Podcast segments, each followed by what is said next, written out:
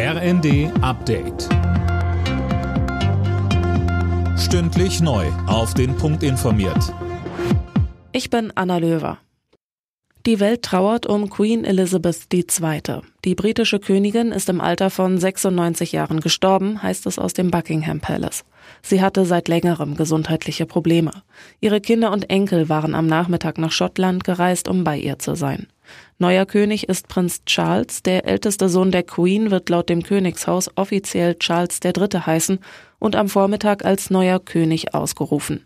Am Nachmittag wird er bereits die erste Audienz halten mit Premierministerin Truss und dem Kabinett. Weltweit herrscht Trauer um die Queen. Zahlreiche Staats- und Regierungschefs kondolierten. Lisa Schwarzkopf mit den Reaktionen. US-Präsident Biden würdigte die verstorbene Monarchin als Staatsfrau von unvergleichlicher Würde und Beständigkeit. Bundespräsident Steinmeier bezeichnete sie als Frau, die ein Jahrhundert geprägt hat. Bundeskanzler Scholz nannte die Queen ein Vorbild und Inspiration für Millionen. Und Papst Franziskus, der zeigte sich tief traurig über den Tod der Queen. Er bete für ihre ewige Ruhe, hieß es in einem Telegramm. Der Bundestag hat das neue Infektionsschutzgesetz und damit auch die Corona-Maßnahmen für den Herbst beschlossen.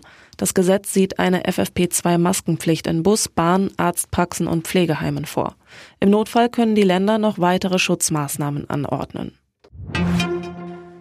Die Leitzinserhöhung stößt in der Finanzwelt auf ein positives Echo. Der Sparkassen- und Giroverband meint zum Beispiel, die massive Teuerung zu stoppen ist jetzt die Kernaufgabe der Notenbanker. Er forderte weitere Zinsanhebungen, damit die Menschen den Glauben an stabile Preise nicht verlieren. Der SC Freiburg hat in der Europa League mit 2 zu 1 gegen Karabach Achdam gewonnen. Union Berlin unterlag Royal Union St. Gilloise mit 0 zu 1. Und in der Europa Conference League hat der erste FC Köln unentschieden gespielt. 1 zu 1 endete die Partie gegen Nizza.